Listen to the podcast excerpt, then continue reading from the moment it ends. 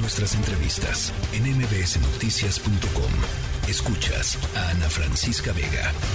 Bueno, ya escuchábamos eh, el reportaje de, Álvaro Morales en, torno a lo que ha sucedido eh, en Ucrania en este último año. Y yo quisiera eh, arrancar esta conversación con la doctora Beata Bonja, profesora de Relaciones Internacionales del TEC de Monterrey, ex embajadora de Polonia en México, preguntándote, Beata, eh, sobre la estrategia inicial de Occidente, es decir, eh, durante los primeros días de la invasión y durante varios meses Occidente trató de aislar a Rusia eh, con pues resultados, diría yo, que podríamos cuestionar, más allá de lo que pase en términos militares, el aislamiento que se intentó.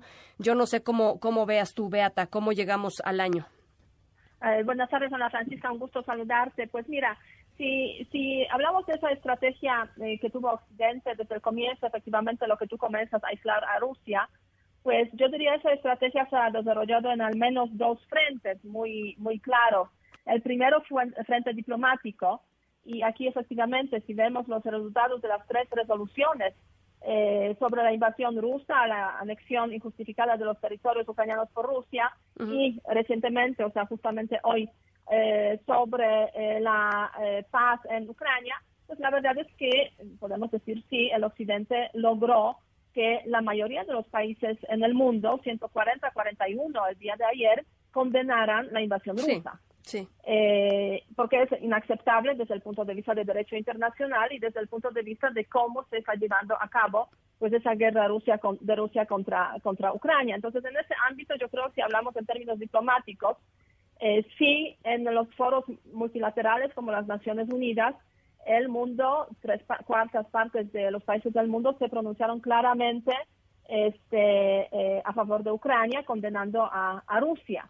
Eh, ahora bien, dos grandes potencias, al menos como China como India, pues eh, se mantuvieron en abstención, se abstuvieron en esas en esas votaciones, pues reflejando pues esa, esa posición que han tenido durante durante la guerra. Pero aparte de, eh, de ese tema de aislar diplomáticamente a Rusia y demostrar efectivamente que lo que está haciendo no, no está de acuerdo con el derecho internacional, rompe las reglas básicas de esa convivencia internacional, pues hay otro, otro aspecto, ¿no? Aislar este, a través de las sanciones económicas eh, y para básicamente eh, pegar a Rusia en este ámbito económico para que no pudiera financiar la guerra eh, con las ventas, sobre todo de recursos energéticos, pero también que tampoco pudiera recibir, por ejemplo, tecnología, alta tecnología para desarrollar, por ejemplo, este, toda la industria armamentística. Y en ese sentido, pues obviamente hay opiniones aquí este, eh, de diferentes tipos, pero la verdad es que sí hay una lista muy amplia de las sanciones eh, que sí han provocado que a partir, sobre todo de finales del año pasado y principios de este año, eh, Rusia ya no vende energéticos, eh, no vende petróleo, prácticamente no vende gas a los europeos, que era el principal fuente eh, de ventas y fuente de ingresos para el presupuesto de Rusia. Ahora, con, respecto al otro gran jugador que tiene que ver con este conflicto, que es China, me parece que en, en, los últimos día y medio, digamos, ha tomado también decisiones que eh, por, por primera vez diría yo, pero tú, tú sabes mejor, por primera vez están metiéndole un poco de presión a Rusia para que eh, pues termine el conflicto. Sí, eso sí, sin duda, este, hay que verlo, hay que verlo efectivamente así.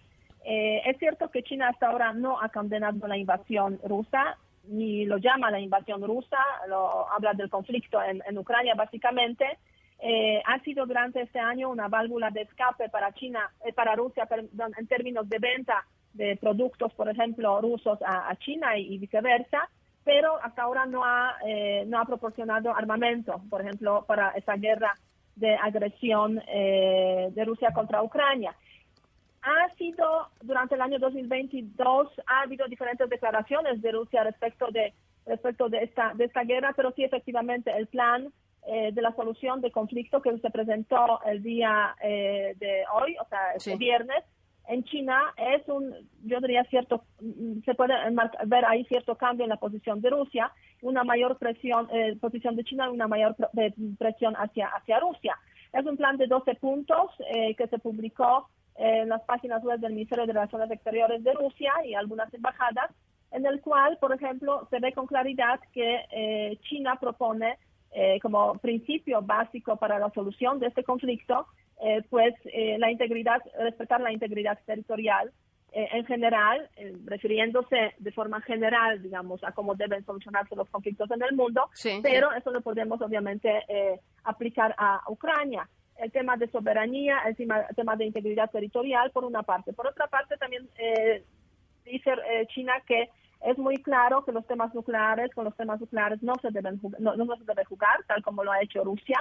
Eh, también está a favor de eh, tener acuerdos, continuar con los acuerdos relativos a, por ejemplo, exportación de granos ucranianos por el Mar Negro, eh, respecto, respecto al derecho internacional humanitario, intercambio de prisioneros. O sea, hay elementos muy positivos que han sido también rescatados en la conferencia de prensa que dio hoy el presidente Zelensky, mencionando que hay puntos del plan de la propuesta china que le parecen interesantes, lo cual yo diría ya es una buena, una buena señal.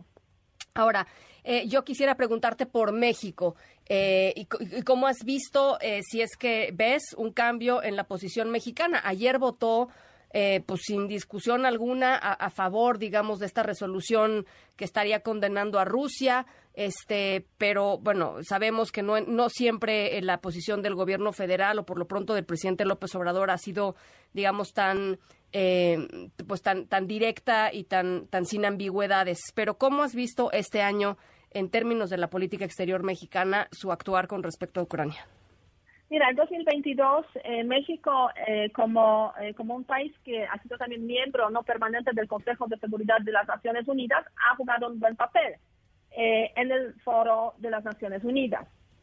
ahora bien, como tú bien mencionas, si lo trasladamos a la política eh, a los actores aquí internos de la política mexicana, al Ejecutivo, incluso al Legislativo, pues la verdad es que ha habido muchas ambigüedades que nos demuestran eh, pues eh, ciertas simpatías hacia Rusia, a veces muy claras incluso, y una falta de, mm, de, empatía hacia Ucrania como país que fue, fue invadido.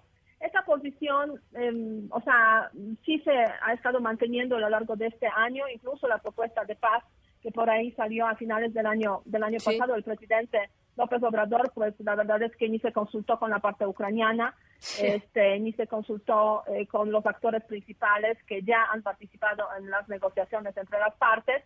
No sé si se consultó con la parte con la parte rusa, o sea, ha generado más problemas que, que soluciones. soluciones?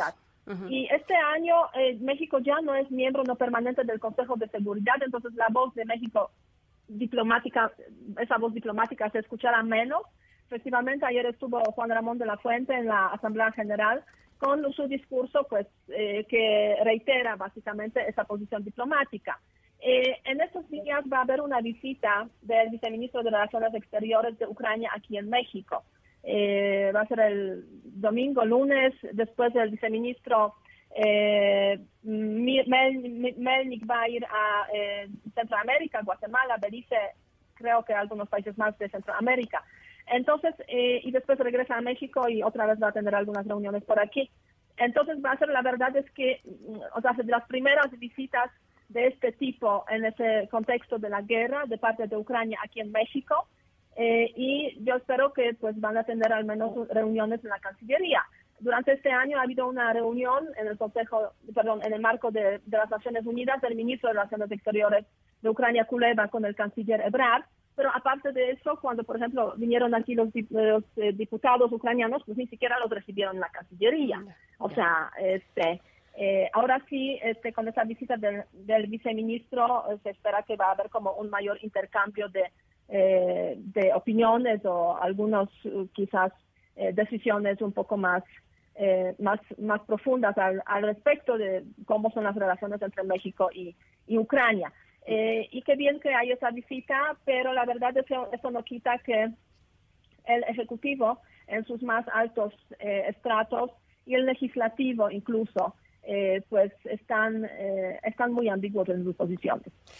Bueno, pues ahí está. Eh, Beata, yo te agradezco como siempre muchísimo. Este año ha sido un año intenso, hemos conversado en varias ocasiones. Ojalá que eh, pronto podamos eh, hablar de un escenario en donde se empiecen a encontrar los caminos para terminar con el conflicto, un conflicto que ha sido dolorosísimo para, para la región, por supuesto, para el pueblo ucraniano. Te agradezco mucho, Beata. Muchísimas gracias y, y buena tarde a todos. Gracias. La tercera de MBS Noticias.